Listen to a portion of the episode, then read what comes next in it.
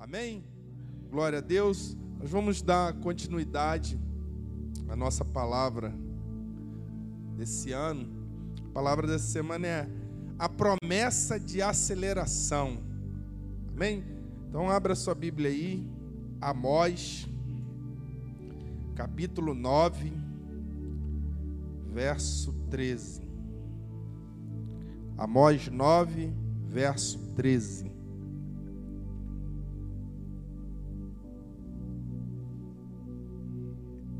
Aleluia.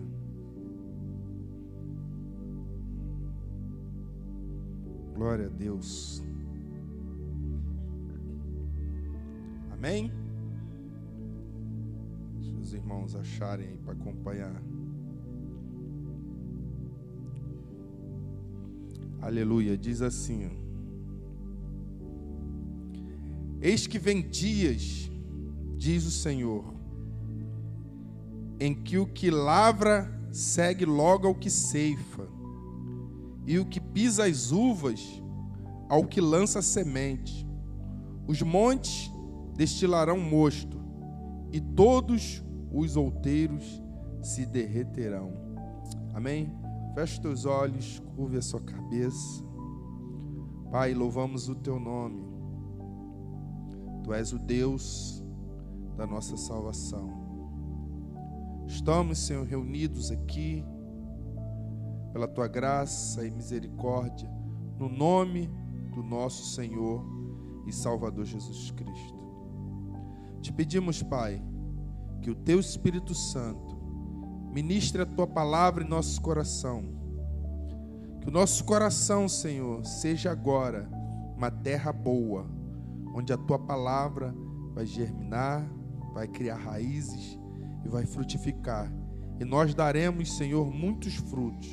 Agora, Espírito Santo, ministra a tua palavra. Dai-nos espírito de revelação e entendimento, de compreensão da sua palavra. Fala conosco, Senhor, de maneira clara, concisa, que nós possamos compreender e entender a tua palavra no nome de Jesus. Diga, bem-vinda a tua palavra. Amém? A mensagem, ela é de Amós, ela é basicamente assim, eu vou ler aqui de um jeito mais atual para você entender. É verdade. Agora não vai demorar muito. É decreto do eterno.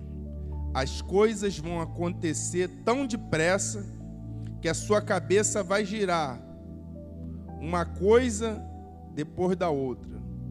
Vocês não vão conseguir acompanhar a rapidez. Tudo isso vai acontecer de uma vez só. E é para qualquer lado que vocês olharem, verão a bênção. Bênção como vinho jorrando dos montes e das colinas. Aleluia. Então nós cremos, irmãos, que em 2022 nós entramos nesses dias que Amós profetizou. Um tempo que as coisas de Deus vão ser aceleradas na nossa vida. Que é o que Amós profetizou, que chegaria o tempo que o que lavra segue logo o que ceifa. E nós cremos nisso, se você sabe, até as empresas, grandes empresas, elas estão entrando nesse processo de aceleração. A Mastercard foi a primeira que se adiantou com isso e contratou umas outras nove empresas para fazer esse processo de investimento tecnológico, de avançar. E uma das empresas, chamada Fintech, eu acho, não sei se o nome é esse, ela está fazendo um estudo para uma tecnologia de reconhecimento facial para acelerar o pagamento. Porque por causa desses dois anos que nós tivemos de pandemia, de isolamento, você pode pensar que muitas coisas ficou para trás. Todo mundo ficou agarrado, irmãos. A igreja ficou é, restrita em muitas coisas durante esses dois anos. Então nós cremos que entramos nesse tempo que o Senhor vai fazer isso na vida da igreja, na vida de cada um. E nós vamos avançar.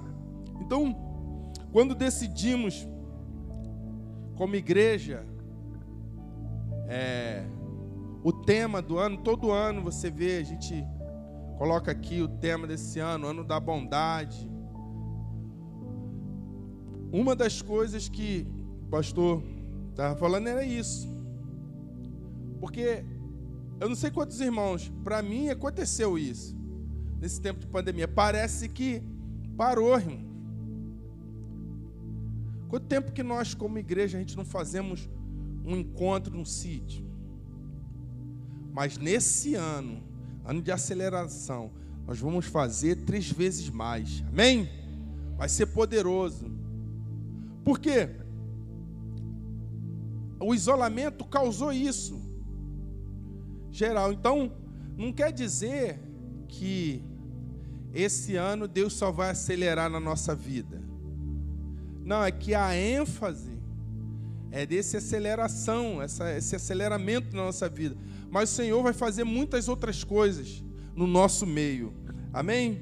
Então, precisamos perceber os tempos de Deus. Nós compartilhamos até na outra semana sobre a tribo de Sacar, que percebi os tempos. Então eu e você tem que estar ligado no que o Senhor está fazendo.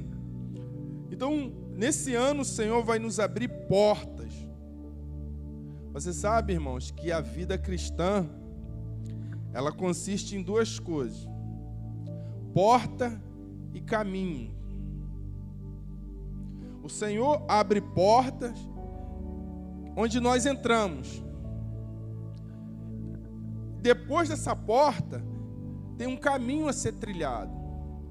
Mas durante o nosso caminho com o Senhor, muitas vezes na nossa vida nós temos experiência de porta. Então, por exemplo, quando você recebeu o Senhor Jesus como único e suficiente Salvador, no dia que você creu e falou: Eu recebo o perdão, Aquilo é uma experiência de porta. Jesus falou o quê? Eu sou a porta, eu sou o caminho, a verdade e a vida. Ele é a porta. Entra pela porta. Uma vez que a gente entra na porta que é Jesus Cristo, agora tem um caminho a ser trilhado. Mas também, enquanto nós vamos caminhando, servindo, há muitas experiências de portas. Onde o Senhor abre uma porta, onde a gente entra nela. E aquilo que demoraria um tempo, anos para você conseguir, o Senhor pode lhe abrir uma porta e aquilo acontecer rapidamente. Então, é claro que o Senhor vai nos dar chave para abrir portas, amém, irmão? O Senhor vai te dar chave, que é o Senhor que abre. Essa é uma verdade que todo crente sabe, mas parece que dá um apagão. Quem abre, quem fecha é o Senhor. Qualquer porta na nossa vida, quem abre é o Senhor. Então nós ficamos felizes quando o Senhor abre uma porta. Oh glória! Mas às vezes o Senhor fecha também. Aí a gente às vezes fica triste. Mas não é, porque quando ele fecha uma porta, é que ele vai abrir outra melhor. Ele quer nos levar a um nível maior, mais elevado. É sempre assim a vida com o Senhor. Então a gente não tem que ficar chateado quando uma porta se fechar. Pelo contrário, nós devemos nos alegrar ainda mais, porque vai abrir uma outra porta melhor para mim. Aleluia. Então, nós devemos agir assim. Então, tudo isso vai acontecer por causa de quê? Por causa do favor e da graça de Deus. Tudo que a gente precisa é isso: favor e graça de Deus na nossa vida. Por quê? Às vezes nós queremos algo na nossa vida profissional, familiar, ministério, seja lá qual for vida, e parece que não, não anda, e de repente uma porta se abre. Alguém que você nem esperava, um telefonema, uma visita, alguém que chegou na célula e aquela pessoa agora traz um montão, uma porta se abriu. E não tem o que. E as pessoas perguntam assim: Pô, como você conseguiu isso? Olha, rapaz, não sei te explicar não. Deus me favoreceu. Eu estava com um irmão, já foi daqui, e ele estava me contando do, do ministério, o pastor dele. E o pastor dele é, começou edificando uma igreja, tinha poucas pessoas, a igreja cresceu, ele foi para outra e ficou edificando ali, aí dali multiplicou também, foi para outra. E agora ele está no ministério e uns discípulos ali perguntaram ao pastor dele: Pastor, qual o segredo para fluir esse ministério? Aí o pastor começa a falar: não, tem que ser, tem cargo, tem que ter disposição, tem que servir, tem que fazer isso, fazer aquilo. E ele me contando, quando ele falou isso, é no automático. No espírito eu falei: irmão, tudo isso é bom, tudo isso é importante, mas sabe qual é a verdade? Ele teve favor de Deus. Existem muitos outros obreiros, pastores que se dedicam mais que ele, que tem mais zelo e não fluiu assim. Essa que é a verdade. Para aquela situação, abriu-se uma porta, ele teve favor de Deus e fluiu. Para ele, tudo que a gente precisa é o favor de Deus. Essa que é a verdade. Se Deus nos favorecer, acabou. Agora, eu não estou dizendo para assim, para você é, entrar debaixo do favor. Porque você já está, porque você é filho amado. Você já é altamente favorecido. O desafio é nosso é crer e permanecer debaixo desse favor. Não sair procurar no meu esforço fazer alguma coisa para merecer esse favor. Não, eu já estou debaixo desse favor. Eu preciso crer agora que esse ano esse favor vai se manifestar de maneira tal que vai ser acelerado tudo nas nossas vidas. Amém? É o desafio de crer. Então, Deus tem essa, essa promessa. Nós temos essa promessa da parte de Deus. Uma promessa de aceleração, que é o que nós lemos em Amós. Porque, às vezes, irmãos, você se esforça tanto para conseguir uma coisa, você chegou até aqui Hoje você olha assim, poxa, servi, trabalhei tanto, formei tanto, e ainda não vi o que eu quero, ainda não consegui, e o tempo já passou. Parece que você vai perder a perspectiva. Se não for a palavra de Deus que te renova, você olha e fala: de que adiantou? Eu me dedicar tanto, eu buscar Deus, se até agora eu não vi. Mas só que hoje nós vamos aprender que para Deus isso não significa nada. Basta um, uma hora, uma porta aberta e tudo muda. Tudo muda na sua vida. De uma hora para outra, tudo pode fluir. Então você tem que sair daqui hoje. Eu tenho essa promessa de aceleração na minha vida. Então vamos ver o que essa promessa faz na nossa vida. Primeiro, em primeiro lugar, a promessa da aceleração nos faz subir uma escada em espiral. O que, que significa isso? É que Deus vai nos levar a um nível de intimidade, de vida com Ele, jamais experimentado. A promessa de aceleração, uma promessa de subir uma escada espiral, aquela escada caracol. Então existem dois textos interessantes na Bíblia que fala sobre isso. Vamos ler aqui. A Bíblia fala diz que Elias subiu no redemoinho. É, Segunda Reis 2:11. Segunda Reis 2:11. Diz assim, ó.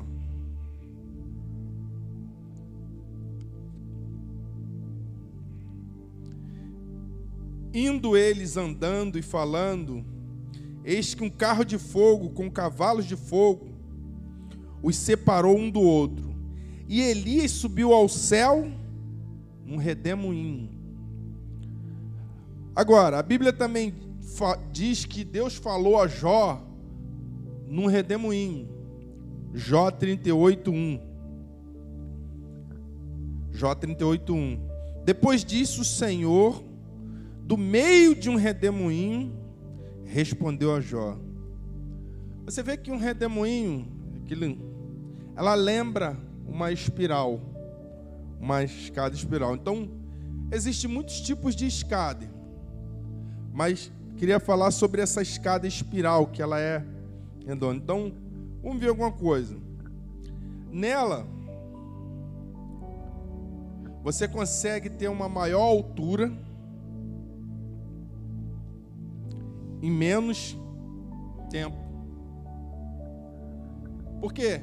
Quando você faz uma escada assim, você tem que esticar até lá embaixo e voltar. A espiral, você tem uma maior altura e menos tempo. O Senhor quer fazer isso conosco, nos levar a um lugar mais elevado num tempo menor. Você experimentar algo maior, é você subir no nível de conhecimento, de revelação, de entendimento. O Fábio estava falando aqui na oferta aqui. O homem espiritual discerne. Mas nós, em nós mesmos, a gente não consegue nos tornar espiritual. É o Senhor que faz isso em nós.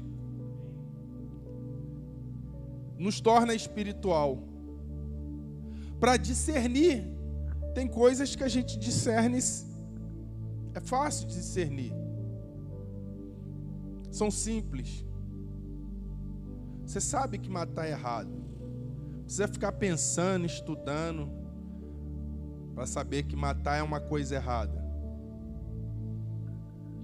Mas, se tiver uma porta, abriu-se uma porta, como você vai saber se aquela porta ali foi o Senhor que abriu ou é uma cilada? Aí você tem que ser espiritual. Aí você tem que ter o discernimento. Não, o Senhor está me abrindo por causa disso. Eu sei, eu sei que é o Senhor que está me abrindo. Então, numa escada espiral, você vai ganhar maior altura no espaço de tempo possível. Então, eu queria declarar que o Senhor levará você e sua família ao nível mais alto que jamais estivemos antes. Um nível mais alto. Você sabe, irmãos, que na eternidade com Deus, com Cristo, é isso que o Senhor vai fazer com a gente. A nossa alma alcançar níveis cada vez mais infinito. Porque Deus, ele é infinito. Ele tem além da conta. E esse tipo de vida que a gente vive aqui é muito raso, superficial é o nível menor que tem. Abaixo desse só o inferno. Mas o nível terreno é limitado demais. Mas mesmo aqui, nós vamos experimentando, sendo elevado. E é isso que o Senhor quer fazer. É isso que o Senhor quer nos levar. Por exemplo, o Fábio estava ministrando aqui sobre oferta. Quantos irmãos e irmãs você conhece ou já conheceu que tem anos de igreja e ainda luta contra isso? Não, será que é isso? Por que tem que fazer aquilo? Porque não foi, não, ainda não alcançou esse discernimento, essa elevação espiritual para compreender. Não, Isso é espiritual, isso faz parte da, da vida da igreja. Mas de repente, nenhuma célula, nenhuma um culto que ele vai e o espírito leva a pessoa, não, agora eu entendi. Isso é uma elevação espiritual. Então nós temos essa promessa que nesse ano o Senhor vai nos levar a níveis espirituais maiores, mais elevados. Creia nisso. E já começou, irmão. Os irmãos que estão participando aí no grupo de leitura, tá uma bênção lá. Permanece firme. O Senhor vai te revelar profundezas. Então, veja bem, se a gente tem essa promessa, mas a promessa, irmão, ela precisa de duas coisas: crer e se apropriar. Esse é um, é um, é um, é um desafio do crente, nosso, se apropriar do que é nosso. Senhor Jesus nos deu. Por exemplo, Senhor Jesus, a Bíblia diz que ele levou todas as enfermidades e doenças. Mas nós não ficamos doentes. Mas ele já levou. Então, a gente tem esse desafio em fé de se apropriar de quê? Não, a cura é minha em nome de Jesus. Ele se fez, sendo rico, se fez pobre, para que vós enriquecesse. Então, eu tenho essa promessa de prosperidade. Jesus já fez, eu tenho que me apropriar. Tenho que crer e me apropriar. É a mesma coisa do povo quando Deus deu a terra. Tinha inimigos lá, eles tinham que se apropriar, porque Deus deu a eles. Faltou fé, assim como na nossa vida às vezes falta fé. Mas o Senhor nos enche de fé. Também na escada em espiral, nós não vemos o final da subida. Você não consegue ver o final da escada quando está subindo, porque uma escada assim normal, você olha, você vê ela assim. Essa escada caracol você não vê, você fica ali subindo, rodando. Por que Deus quer trabalhar assim com a gente? Porque a gente quer ver, não, como é que vai terminar isso? Eu, tudo bem, eu vou ser líder de célula, eu vou dar meu dízimo, eu quero fazer isso, mas como é que vai ser no final? Não, filho só sobe o Senhor. Deixa o Espírito te conduzir. Se concentra em um passo de cada vez. Eu sempre falo isso com, com os novos que vai no encontro.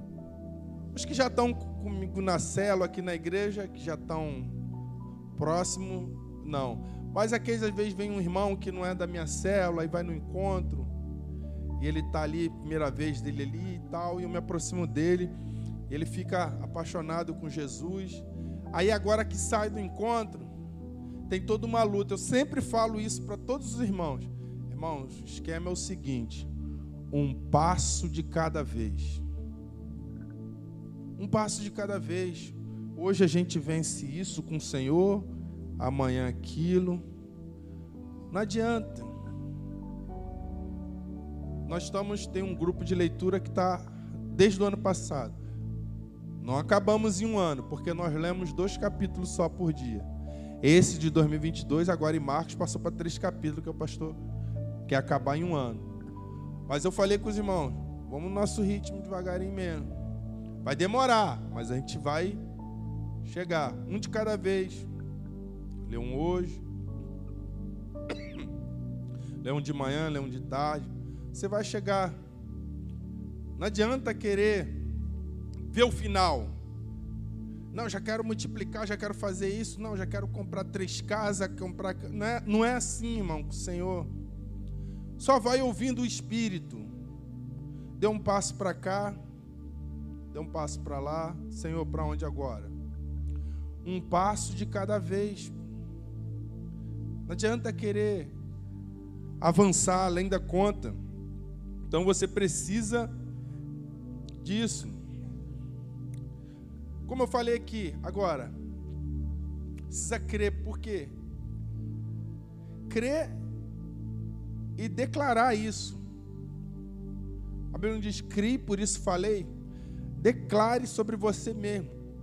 Esse ano Eu vou me apropriar. Esse ano Deus vai acelerar na minha vida. Fale para você mesmo. Não se intimide com isso. Também nessa escada espiral, outra característica é que nós economizamos energia. Por quê? Você não fica estressado, irmão. Porque você se concentra só no primeiro degrau. Já viu que, não sei quantos já foram lá na igreja. Eu estou confessando aqui para os irmãos antes de eu ser crente. Já foram lá na, na igreja da Penha, lá naquela escadaria. Eu já fui quando criança. Tu olha para aquilo ali, te desanima, irmão. Tu olha, ah não, pô, não tem um bondinho, alguma coisa para subir isso daí. Às vezes a gente vai na cidade, um prédio, alguma coisa fazer. Um dia eu fui com um rapaz no edifício lá, eu fui de testemunha dele, ação trabalhista. Aí tava um filão no elevador, é um de escada mesmo. É, é no quarto andar, pô, é rapidinho. Ele viu assim as escadas que ele já viu no final. Tá maluco? Não, não, vamos esperar aqui. Te desanima. Se você olhar e ver a escada, ver todo, todo o percurso que você tem que percorrer da tua vida toda, tudo aquilo, desanima. Numa escada espiral você se concentra só naquilo que o Espírito está te mostrando agora. Senhor, hoje eu tenho que fazer isso. É isso. Subiu. É isso hoje, Senhor. Subiu. Você fica focado, concentrado naquilo que o Espírito está te mostrando. Por isso o Senhor quer trabalhar com essa espiral, para te manter ali nele. Porque se você vê completo, estresse, irmão, desanima. Se a pessoa vê, ó, para você conquistar isso aqui, tu vai passar por tudo isso aqui. Para mim não dá não.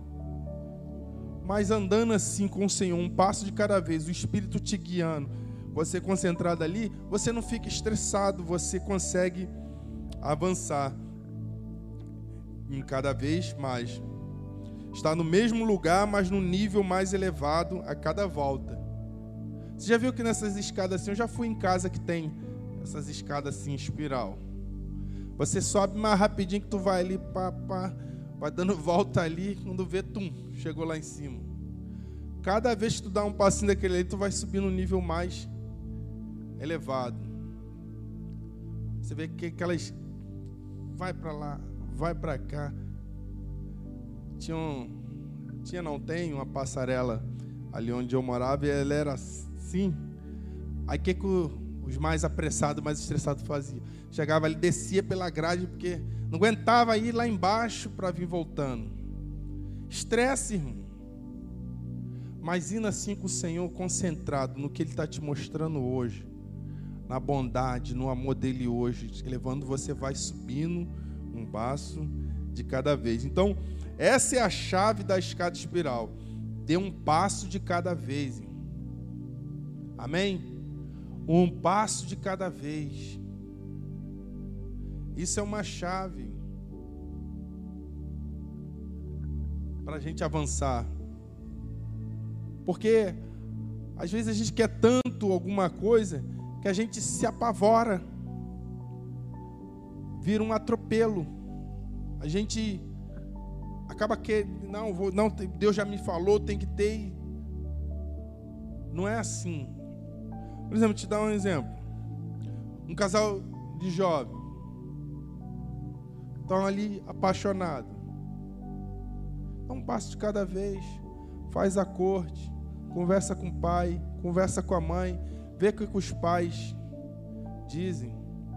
Não, Deus já confirmou, nós já oramos, não vamos morar junto. Pastor, abençoa aí, a gente já foi no cartório. Para que esse, esse aceleramento desnecessário? Dá um passo de cada vez, deixa o Espírito guiando, deixa o Espírito edificando. Você vai ver que, que vai acontecer rápido, mas dentro da bênção. A gente quer as coisas, mas o que a gente precisa primeiro é ouvir do Espírito. E o Espírito vai nos conduzindo. Então, se queremos ver aceleração no tempo desse ano, precisamos seguir a direção do Espírito. Amém, irmãos? Siga o Espírito. Siga o Espírito Santo. Às vezes eu escuto assim de, de irmãos. Ah, mas como é que eu vou saber que é o Espírito Santo? Você vai saber. Agora, isso precisa ser desenvolvido em você. A Bíblia te chama a andar no Espírito. Você vai saber quando o Espírito Santo está te guiando. Então, algumas vezes, quando damos o primeiro passo, somos tentados a pensar que aquela direção está nos levando ao cumprimento de sonhos. Às vezes acontece isso. Então, quando você sobe uma escada espiral, você está realmente ficando um nível mais alto. Quando você vai ali envolvido pelo Senhor, você vai evoluindo. Então, simplesmente obedeça o comando do Espírito. Deixa ele te guiar. Amém? Não questione, apenas siga a instrução do Senhor em cada situação. Isso às vezes também é um desafio para a gente, que a gente quer questionar Deus. Por que por aqui? Por que não por ali? Por que tem que ser assim? Só siga. O Espírito Santo falou: ore para que o Senhor te dê percepção e discernimento para ouvir a voz do Espírito e seguir a sua direção. O que, que é isso? É tão simples, irmão. Chegar, Senhor, me dá discernimento. Espírito Santo, fala comigo. Eu quero saber que é, que é você que está falando comigo. E Ele vai te dar. Você vai saber que o Espírito está falando. A aceleração de Deus na sua vida será como subir uma escada espiral, irmão. Prepare-se, porque Deus fará de maneira sobrenatural. Amém? Então a primeira coisa que Deus vai fazer, como uma escada espiral, vai te envolver ali, vai te subir um degrau, vai te elevando, vai te elevando. E você vai ver que em um espaço curto de tempo, Deus fez. Deus fez. Rapidamente você, olha quanto Deus fez na minha vida. Então, em segundo lugar, a promessa da aceleração confirma o ano que temos diante de nós. O Senhor confirma o ano que temos diante de nós. O ano da aceleração. Quando o Senhor faz uma promessa, Ele também dá sinais. Sabia disso? Se um Senhor te promete alguma coisa, Ele vai dar sinal para confirmar aquilo que ele te prometeu para você ter essa certeza. Então, se o Espírito Santo fala com você, ele vai mostrar sinais que você vai ver. Não, é o Espírito Santo me guiando nisso aqui, como prova da confirmação da promessa. Então, vê bem, em Jeremias 1,12, Jeremias 1,12, Deus tem um compromisso com a sua palavra. Ele diz para Jeremias: Eu velo sobre a minha palavra. Jeremias 1:12. O Senhor vai dizer isso. Já está ali? Ó. Disse-me o Senhor, visto bem, porque eu velo sobre a minha palavra para cumprir. O que ele falou, ele vela pela sua palavra. Essa palavra velar em hebraico é shakar, que quer, quer dizer estar sempre alerta, vigiando. Quer dizer que Deus fala a sua palavra, mas ele fica de olho para se cumprir. Então ele falou com o Márcio, ele não falou e virou as costas, não. Prometi o Márcio, depois eu vejo isso aí. Não. Ele fala, mas ele fica ali vigiando. Ó, isso que eu falei vai se cumprir na vida do Márcio. É assim com Deus sobre a nossa vida a palavra dele vai se cumprir. Então nós estamos debaixo dessa promessa de Deus, do que o que ele falou, ele está vigiando, ele está em alerta para se cumprir. Na nossa vida. Deus não nos abandonou, prometeu e acabou. Não. Ele está observando e vai cumprir todas as suas coisas na nossa vida. Então 2022 será ano de aceleração Diga aí para o seu irmão do seu lado aí. Será ano de aceleração na sua vida, meu irmão. Aleluia. Vai acelerar na sua vida. Deus fará coisas que irão confirmar a promessa. Então Deus vai fazer coisas que vai confirmar isso que eu estou te falando hoje aqui. Coisas que vão confirmar essa aceleração na sua vida. Deus vai dar um sinal para você. Então tem algumas coisas que Deus vai estar fazendo em nosso meio, como sinais que confirmam essa aceleração. Porque, veja bem, irmão, vai ser um ano de louvor. Antes do capítulo 13, antes do versículo 13, no capítulo 9 de Amós, o Senhor nos dá um sinal no verso 11. Bota aí, Amós. Amós 9, verso 11. Amós 9, 11. Ali está um. Ó, naquele dia levantarei o tabernáculo caído de Davi. Repararei as suas brechas e levantando-as das suas ruínas, restaurei como foram os dias da antiguidade. Amém? Veja bem, Deus está falando anteriormente do, do verso 13 que a gente lema aqui no início, que ele falou que o que Ara, logo ele falou isso aí antes, que restauraria a tenda caída de Davi. Não é que a tenda está caída, a tenda que foi caída o tabernáculo de Davi. Se você sabe, o tabernáculo de Davi, que Davi instituiu, é diferente do tabernáculo de Moisés. Porque no tabernáculo de Moisés, quando Moisés instituiu lá, e a arca de Deus, a arca, ela é um tipo, ela representa o nosso Senhor Jesus Cristo. A Bíblia fala em Hebreus que o Senhor Jesus, ele é o propiciatório, a tampa. A arca era aquele objeto, aquela caixa que tinha então, ela tinha as braçadeiras que eles levavam nos ombros, ela tinha uma tampa em cima com os dois querubins ali, aquilo era chamado propiciatório.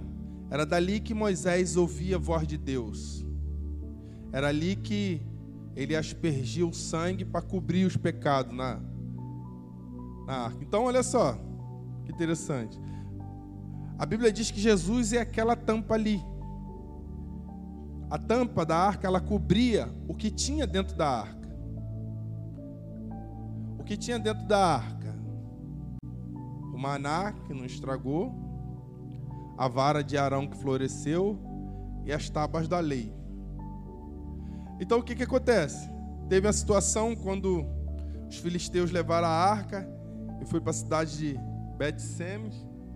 Alguns cidadãos lá tentaram levantar a arca para ver o que, que tinha dentro. Deu ruim. Morreu 70 ali. Olhou para dentro da arca e morreu. Você, poxa, tu não ia ter curiosidade, não? Também não. Se a arca tivesse aqui, ver o que, que tinha lá dentro. Deixa eu ver como é que era o maná. Mas por que que morreu?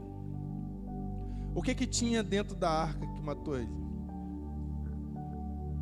O que que tinha? A vara de Arão que floresceu, o maná e as tábuas. Era a lei. Olhar para a lei é morte. Jesus é a tampa do propiciatório, a graça. Quando você olha para a lei, você está caindo da graça. É isso que é o cair da graça. Porque esses três elementos, ele representam o que? A vara de Arão.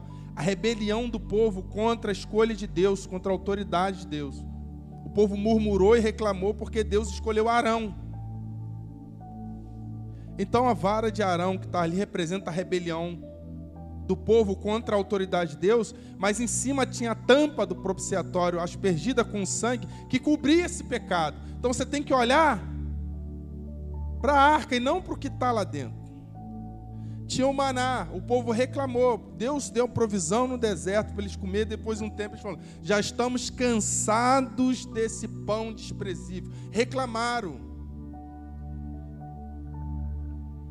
E ali dentro estavam as tábuas da lei, que enquanto Moisés foi buscar, quando voltou, eles fizeram bezerro de ouro e se entregaram a todo tipo de imoralidade.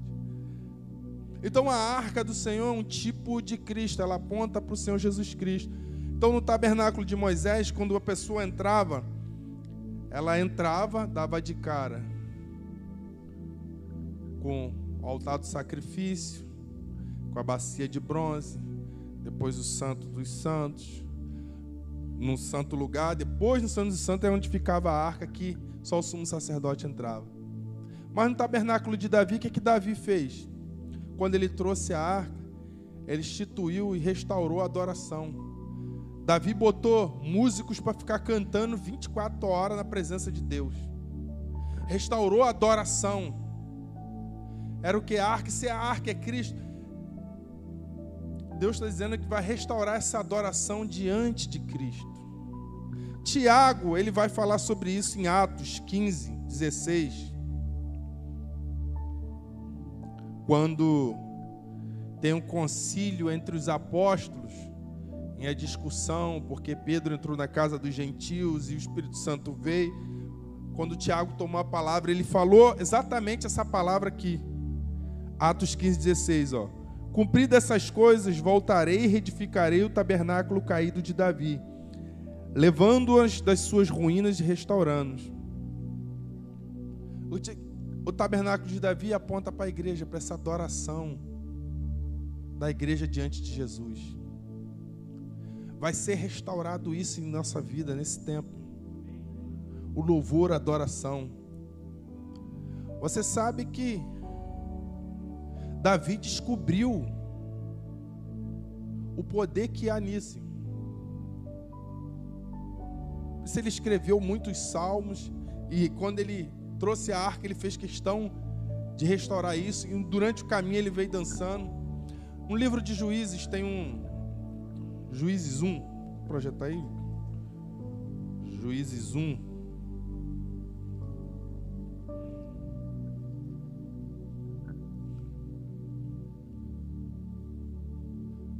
Olha só, que interessante. Juízes 1. Depois da morte de Josué e Yehoshua, que é o mesmo nome de Jesus, Salvador, os filhos de Israel consultaram o Senhor dizendo: Quem dentre nós primeiro subirá aos cananeus para pelejar contra eles. Eles buscaram ao Senhor, porque agora, depois que Josué morreu, ainda havia terra para conquistar. Eles falaram: das tribos aqui, das doze tribos, quem vai ser o primeiro a subir contra os cananeus? Eles buscaram o Senhor. O Senhor tem que dizer quem vai ser o primeiro a invadir. Olha o verso 2. Respondeu o Senhor: Judá subirá primeiro. Eis que nas suas mãos entregarei as terras. O Senhor, eles consultaram o Senhor quem seria o primeiro a subir. O Senhor disse: Judá vai ser o primeiro. Sabe o que significa Judá em hebraico? Erudá, louvor. A primeira coisa é o louvor. Davi descobriu isso. Louva o Senhor. Eu sei que às vezes nós, como igreja, passamos um tempo que alguns irmãos acabam desprezando isso, porque não entende o poder que há. Aí você vem no culto, não participa do louvor, vai na célula, não participa do louvor, está em casa atribulado, mas não louva ao Senhor, ao contrário, reclama da vida. Não louve o Senhor, faça um teste. Eu te desafio, você líder de célula, você que frequenta uma célula, eu te desafio essa semana, faça um teste. Essa semana eu vou fazer um período de louvor, de adoração a Deus. Prepara um som bom. Bota aquelas caixinhas rouca, não.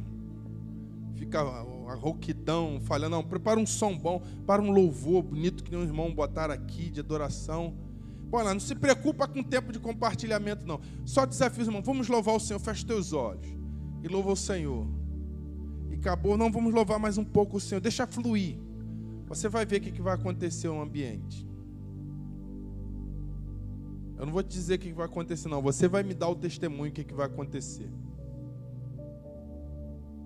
Porque o Senhor falou, o louvor, Judá vai subir primeiro. E Davi, quando traz a arca, a primeira coisa ele vai restaurar os tabernáculos é essa, essa adoração na presença de Jesus. Irmãos, quando viemos louvar, você está adorando na presença de Jesus. Eu sei que fica irmãos que fica observando. Ele não louva, ele observa os ministros cantar, ele observa o irmão do lado cantar, ele mesmo não louva. Mas Jesus não veio, não te trouxe aqui para você ficar observando, trouxe para você receber. Então o Senhor diz que vai restaurar o tabernáculo de Davi. Vamos avançar em adoração. O tabernáculo é levantado quando ele cumpre a promessa. Então eu creio que as coisas de Deus fará em sua vida e na vida da igreja vão fazer a sua cabeça girar, como diz na versão da, da Bíblia a mensagem. Isso aqui é a Bíblia a mensagem, ela tem essa versão de Amós, que eu gostei muito dela também. Então você não vai conseguir acompanhar, irmão. O que Deus está fazendo é tanta bênção. O pastor uma vez cantou aqui um hino bem antigo da Igreja Batista. Conta quantas bênçãos. Tu vai terminar 2022 contando quantas bênçãos. Olha como Deus foi tão bom comigo nesse ano. Então, nesse próximo ano haverá muito louvor e adoração sendo restaurados na igreja, amém, irmão? Muito louvor, muita adoração sendo restaurada. Vamos adorar. Adorar o Senhor. Isso é, é o que mais a gente precisa de adorar. Glória a Deus. Também um ano de encurtar a distância. O Senhor vai encurtar a distância na sua vida. O que antes demorava muito tempo a ser feito, Deus vai fazer acontecer rapidamente. Então, deixa eu contar uma história aqui do teletransporte na Bíblia. Igual aquele lá que tinha escolinha VaptVupt. É rápido demais. Então, quando todos nós fomos arrebatados, eu gosto de falar de escatologia, vai ser como um piscar de olho. Pisca teu olho aí. Piscou quando abriu já está já tá em outra dimensão, outra realidade. Muito rápido, né? A pessoa pensa que. Eu sei que nos filmes mostra assim, né? A pessoa indo num túnel aí, atravessando o túnel. Parece que está uma viagem longa até chegar no céu. Não, passei por um túnel longo tal. A Bíblia fala que é num piscar de olho.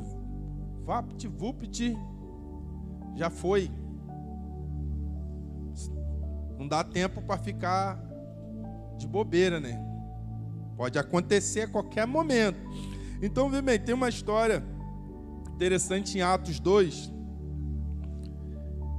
que é a história de Filipe, um evangelista igual a mim, igual a você, que prega a graça de Deus, as boas novas. E quando Filipe ele estava ali evangelizando em Samaria e houve um, um grande mover ali, né? as pessoas se convertendo. Interessante que a Bíblia fala que ele curava aleijados e mancos. Parecia que ele tinha um dom para esse tipo de gente. Mas tinha gente sendo liberta, gente se convertendo, até um mago, irmão. Se converteu, largou a feitiçaria e se converteu. Felipe estava ali fazendo a obra. Então, de repente, o Senhor disse para ele: deu uma direção para ele. Abre a Bíblia aí. Atos 8, 26. Um anjo do Senhor apareceu a Filipe. Olha o que, que o anjo disse. Um anjo do Senhor falou a Filipe dizendo: Dispõe-te e vai para o lado sul, no caminho que desce de Jerusalém a Gaza. E esse se acha no deserto. Ele se foi, ele se levantou e foi. Então, ouve bem, se a gente quer experimentar aceleração, todo mundo quer experimentar aceleração, amém? A gente precisa seguir a direção do Espírito. Não é seguir a direção do homem, mas é seguir a direção do Espírito. Então, vê aqui. Primeiro passo aqui, que ele falou para Filipe, é ir para o deserto. Para Filipe. Havia um avivamento em Samaria, mas o Senhor mandou Filipe ir para o deserto. Veja que não é um negócio que a gente gosta muito. Filipe estava num lugar onde avivamento estava acontecendo, as coisas estavam fluindo. Estava fluindo. Ele estava vendo Deus curando aleijado, manco, gente se convertendo, até o feiticeiro maioral da cidade se converteu tudo. De repente um anjo aparece, ó, vai para o lado do sul, para o deserto. Poderia questionar, poxa Deus, aqui está tão bom, estou vendo aqui o poder fluindo, as coisas estão acontecendo. Felipe não fez isso, ele só obedeceu o comando do Espírito. Só isso. É a mesma coisa que a gente precisa fazer. Só isso. Eu sempre falo isso que eu aprendi com, com o homem de Deus. É verdade. Ele falou assim: Irmão, aceita a parte fácil. Deus já ficou com a parte difícil. A parte difícil é de Deus, a parte fácil é sua. Tem irmão que quer trocar. Não, tem que pagar o preço, tem que valer a pena. Aí Deus deixa, vamos ver se ele vai conseguir então. Aí Deus descansa e deixa você fazer. Não, irmão, descansa, confia, espera o Espírito falou. Acabou. Alguma coisa ele vai fazer. Então Felipe, ele obedeceu. Ele foi para o deserto. Então, o que, que aconteceu? Ele disse que viu uma carruagem, um oficial, um etíope, da, encarregado dos tesouros da rainha dos etíopes, e ele encontrou ali. Aquele etíope ele tinha ido para a festa lá em Jerusalém, adorar a Deus, servir Deus. Ele voltou na carruagem lendo Isaías 53, e o Espírito falou com Filipe: se aproxima. Filipe se aproximou Falou, você entende o que você está lendo? Eu tipo, como eu posso entender se não tiver ninguém para me explicar? É ruim, né, irmão, quando a gente está lendo um negócio e não entende, poxa. Eu já passei por isso, eu já eu falo com, com os irmãos, eles ficam rindo. Que uma vez eu fiquei três dias lendo João, Evangelho de João, capítulo 1, verso 1. Não saía daquilo ali querendo entender. O verbo se fez carne Verbo se fez carne. Entendo isso. Não saí daquilo ali parei. Quando eu já estava aqui com o Espírito Santo, tudo, pô, tão fácil. Poxa, porque é ruim. Então o etíope estava ali sem entender, lendo Isaías 53. A profecia fala de Jesus. O Espírito então mandou Felipe se aproximar do carro, ele tentou e começou a explicar para o etíope. O etíope ficou maravilhado. Então, ouça algo, irmão. Prepare-se para ouvir o Espírito. O Senhor dará instrução simples. Que a gente quer sempre direção de Deus. Não, é isso, aquilo, aquilo outro.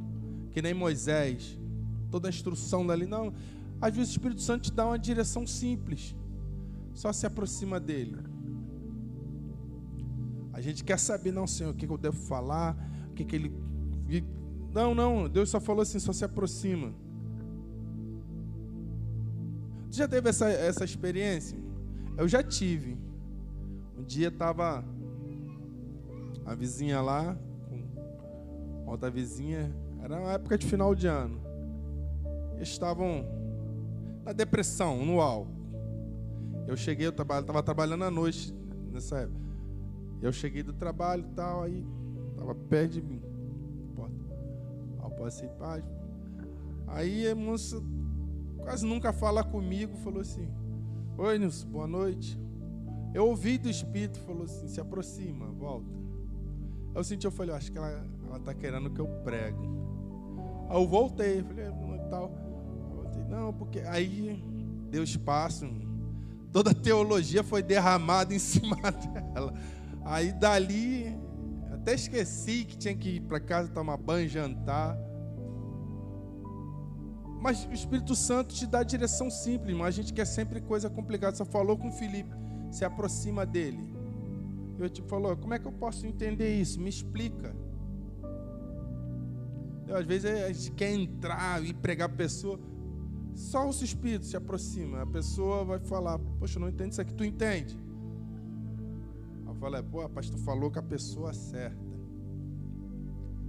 dia no trabalho lá, rapaz estava querendo fazer um, um, negócio em casa. Eu sempre faço lá na, na célula lá. Aí ele disse do meu lado. Acho que estava vendo no YouTube. Vamos fazer assim, eu já fiz, agora vai dar certo. Ele, pô, tu já fez isso aqui? Olha, pastor, falou com a pessoa certa, eu faço isso aí direto. Faz assim, assim, assim que vai dar certinho para você. Não, não é interessante que o Espírito Santo te leva com orientação simples. Não precisa você esperar coisas mirabolantes, complexas. Então, Deus vai dar direção simples para o seu ministério, para a sua família, para a sua vida, para a sua empresa, trabalho. Às vezes você quer dar uma palavra para o seu filho, para mari seu marido, para sua mãe, para sua esposa. Você quer uma turma de Não, o Espírito Santo veio te dar uma palavra simples, uma direção simples. Ó, só vai lá, só senta do lado dela. Ó, só vai lá e abraça. Só isso. Então, muitas vezes o Senhor fará coisas simples. Apenas obedece. Só obedece o Espírito Santo. A aceleração do Senhor não é nossa. Não precisa ficar apressando coisa alguma. Você só precisa se concentrar num passo de cada vez. Não tem que apressar nada. Quem acelera é o Senhor. A gente mesmo não acelera. Deus é quem vai acelerar. Se concentra em um passo de cada vez. Culto, célula. Culto, célula. Você vai ver que Deus vai te levar. Daqui a pouco você quer estar nos cursos bíblicos pouco você quer estar em discipulado, você quer estar em conferência, que você está servindo, daqui a pouco você está totalmente envolvido com a obra de Deus, que você olha assim, eu não consigo sair mais disso, a minha vida é isso. Não adianta querer uma coisa de cada vez, só se concentra nas orientações simples. Então Felipe se aproxima e pergunta para o eunuco: Você sabe o que está lendo? E ele fala: Como posso ninguém me explicar? Então ele explica ao eunuco.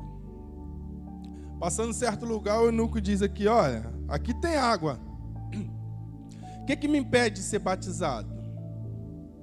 A resposta de Filipe: É lícito se crer de todo o coração.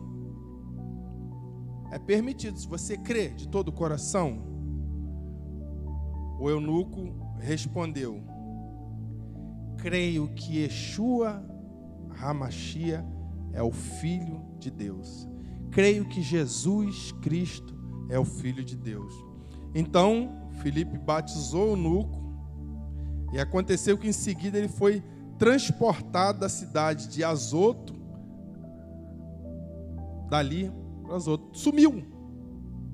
Num piscar de olho, vupt, apareceu em Azoto, que é a mesma cidade de Asdod, do Velho Testamento. Veja, ele completou aquilo ali que o Senhor fez. Ele, qual era a palavra que Jesus deu para os discípulos depois de ressuscitar? E por todo o mundo pregar o evangelho, fazendo discípulos de todas as nações. O evangelho é para todo mundo. Então, os discípulos já pensar, pô, a mensagem é para ser levada para todo mundo, mas como que eu vou fazer isso? Não existia celular, não existia avião, carro, nada disso. Como é que vai alcançar o mundo todo? O cara está aqui, apareceu em outro lugar, uma fração. E essa cidade era uma cidade, é, ficava no porto, era o quinto maior porto da região. Então, naquela época, se você quisesse alcançar o maior número de pessoas, de gente de todos os tipos, o melhor lugar para se evangelizar era nessa cidade que era no porto Porque o comércio acontecia todo ali, que todo toda alíquota de importação, toda transação era por barca, no porco. Ali você encontrava todo tipo de gente. Então o Senhor, vupt, levou Filipe ali. Veja que para o Senhor, essa questão de tempo não é nada, irmão. Filipe poderia pensar, pô, vou ter que andar, viajar, comer, descansar, até chegar lá, mas o Senhor só, num piscar de olho, ele apareceu ali. Então todos nós queremos ver o miraculoso. Então algumas vezes a gente pensa, ah, tô cansado. Mas Felipe não pediu isso. Ele não pediu para ser transladado, transportado. Ele só estava ali para servir. Aconteceu. Se não acontece aquilo ali, ele ia andando para a cidade, por onde ele ia passando, ele ia anunciando. Mas o Senhor fez isso, porque o Senhor tem pressa em salvar. Então veja bem, na Bíblia não tem nenhuma ocasião que fala que Deus ele se apressa, se apressou, Deus apressou. A única vez, única, única citação é na parábola do filho pródigo quando ele vê o filho vindo de longe, o pai, ele correu em direção ao filho. Sabe que ali na parábola o pai representa Deus. Porque isso para mostrar que em questão de salvação é a única questão que Deus tem pressa. Pressa em salvar. Pressa para salvar, não pode procrastinar. Se você vê uma oportunidade de falar do amor de Jesus para uma pessoa, não deixe escapar, fala logo. Vai ser que aquela pessoa se converta, porque nisso o Senhor tem pressa. Só para isso, para salvar. O Senhor tem pressa para que preguemos o Evangelho. Eu botei até um, um verso lá na leitura lá. Acelera aí. Gostoso ler a Bíblia, né, irmão? Toda hora a gente encontra riqueza assim que a gente não tinha visto gente vai crescendo, Deus vai falando com a gente. Toda hora você é tanta coisa que a gente quer falar com os irmãos ali, que a gente vai aprendendo. Então Deus tem pressa. Então é interessante que no capítulo 8, 9 e 10 de Atos, eles relatam três conversões de três, três pessoas. Nós sabemos que todas as nações que existem hoje vieram dos três filhos de Noé: Sem, Cão e Jafé. Os três filhos de Noé deram origem a todas as nações que a gente conhece hoje. Então, Cã, por exemplo, ele deu origem aos povos africanos e parte da Ásia. Sem deu origem aos povos do Oriente, os semitas. E Jafé deu origem aos europeus. Então você vê aqui que no capítulo 8, nós temos a conversão do eunuco. De onde era o eunuco? A Etiópia, da África. Os filhos de Cão. Depois, capítulo 9, você vai ver a conversão do Paulo, do apóstolo Paulo. Paulo era de Israel, semita, descendência de Sem. Depois, no capítulo 10, você vê a conversão de Cornélio, italiano, europeu. As três conversões que é citado em Atos tem a ver com os filhos de Noé. Você vê que vai se cumprindo, irmão, aquilo que Deus queria, tinha pressa em salvar. Porque Jesus, quando morreu deixou essa mensagem, ele, ele disse para os discípulos: Ide, e eu vou voltar. Então, vê bem, no Evangelho de João, João 2,19, diz também que é um ano de discernimento espiritual.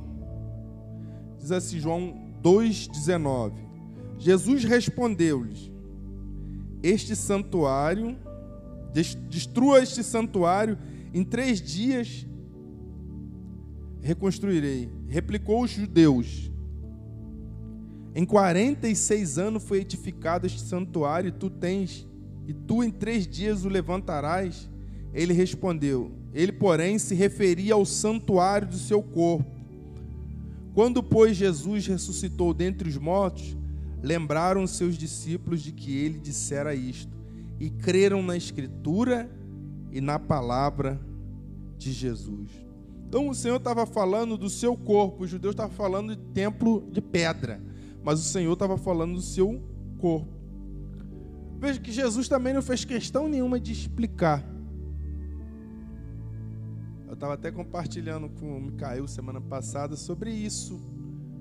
O Senhor Jesus dava umas respostas que quebrava ali os fariseus, mas ao mesmo tempo ela edificava os discípulos e ela se tornou uma edificação hoje para a nossa vida. Então, os fariseus, mestres da lei, gente mestre na palavra, entendida, queria pegar Jesus em alguma coisa toda hora. Jesus falou assim para os discípulos: esqueçam os fariseus, são guias cegos. Eu gosto dos irmãos lá do, grupo de futebol, eles usam a expressão assim: irmão, esquece. É, é, era o que Jesus estava falando basicamente para os discípulos hoje, fariseus: esquece. Está cego, são guias cegos. Pode um cego guiar o outro, os dois vão cair no buraco. E fica um monte de gente procurando entender um montão de coisa. Não, o Senhor Jesus não fez questão nenhuma de explicar. Porque hoje Ele deu o seu espírito para você ter discernimento do que Deus está fazendo na sua vida. Não precisa de um mestre te guiando, te mostrando. O Senhor Jesus é o verdadeiro mestre. Amém? Então, quando as pessoas possuem apenas o entendimento natural, foi o que o Fábio estava falando da oferta aqui, elas não podem compreender as coisas do Espírito. Não adianta, irmãos. Conhecimento natural não muda a vida de ninguém. Tem muita gente que é muito estudado, conhece a palavra, conhece um montão de coisa, mas a sua vida não muda. A vida do cara é de mazela, a vida da mulher é de mazela e é muito inteligente. Esses conhecimento natural não muda a nossa vida. O que muda é ter, compreender as coisas do Espírito. Isso que faz a diferença.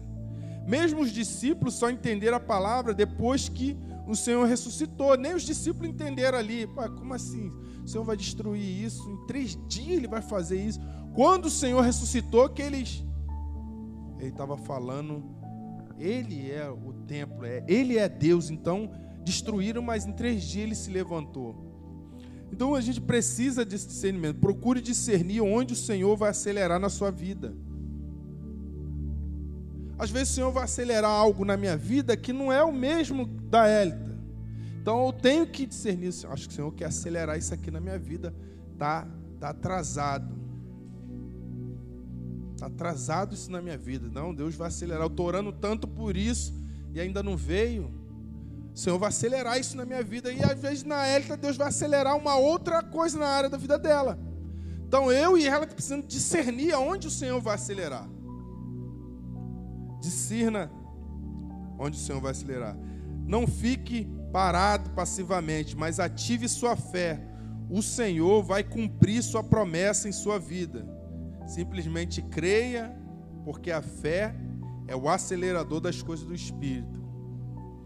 Terceira coisa, terceiro lugar, a promessa da aceleração manifesta momentos de favor que mudarão nossa história. Então, na, na química existe substâncias chamadas catalisadores que elas fazem uma reação química que acaba acelerando um processo. Então, o que, que o Senhor vai fazer? O Senhor vai colocar catalisadores em nossa vida. O que, que é isso, irmão?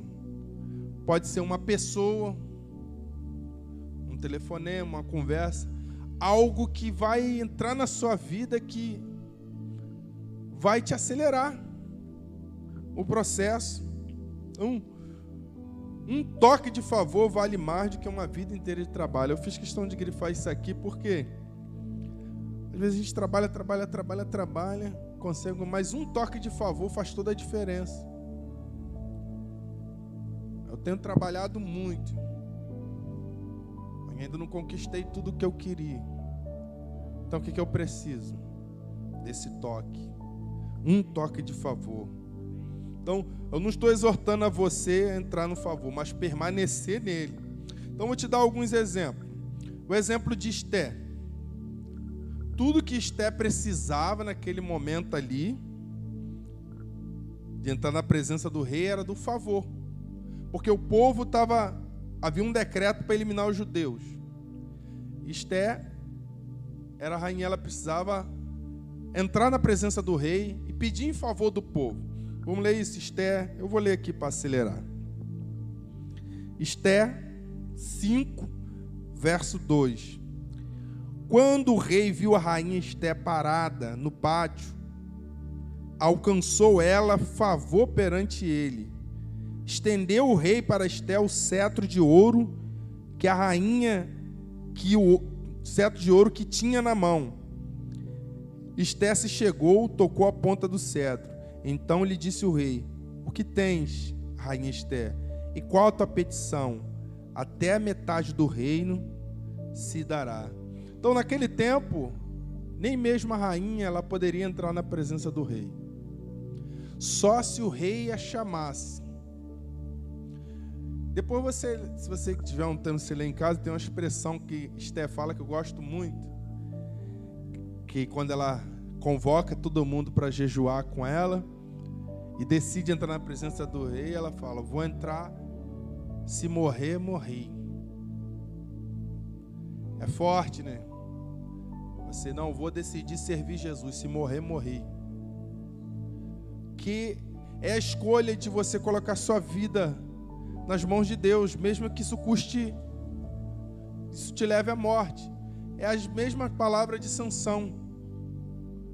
Quando ele decide cumprir o propósito de Deus, o que, que ele fala? Morra eu com os filhos teus. Se tiver de morrer para cumprir, vou morrer. Mas veja bem, Esté, ela precisou de quê? Do favor.